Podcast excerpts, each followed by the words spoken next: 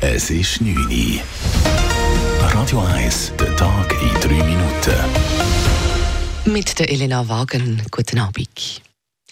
Jeden zweiten Tag wird in Zürich jemand Opfer eines Telefonbetrügers. Im letzten Jahr waren allein im Kanton Zürich fast 190 Telefonbetrugsfälle erfolgreich. Fast 6 Millionen Franken wurden damit erbeutet.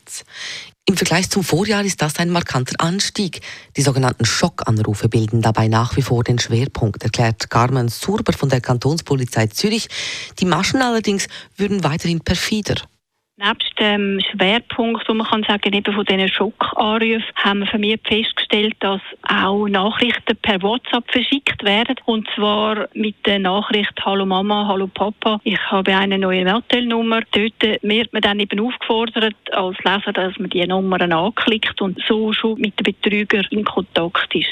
Die Schadenssumme ist aber leicht tiefer als im Vorjahr. Das bedeutet, dass die erbeutete Summe pro Betrugsfall etwas tiefer ist.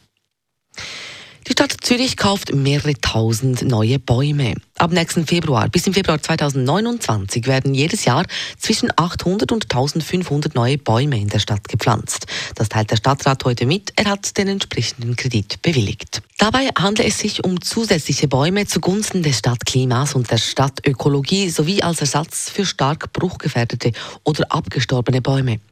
Die Jungbäume haben einen Wert von insgesamt 3,8 Millionen Franken.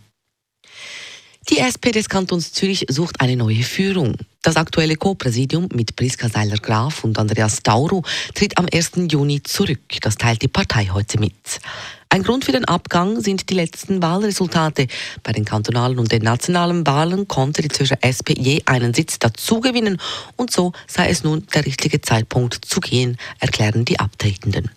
Die SP setzt nun eine Findungskommission ein, um eine geeignete Nachfolge zu finden. Der Bund will die Kosten im Asylwesen senken.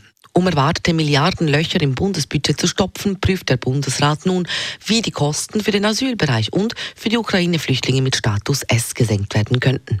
Er will im Frühjahr über ein Maßnahmenpaket diskutieren, teilt er heute mit. Dem Bund fehlen in den kommenden Jahren mehrere Milliarden Franken für ein ausgeglichenes Budget.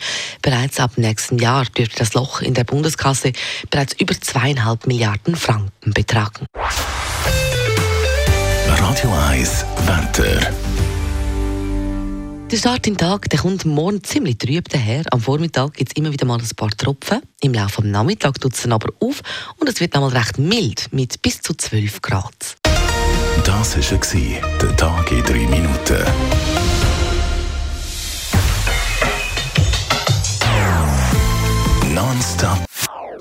Das ist ein Radio 1 Podcast. Mehr Informationen auf radio1.ch.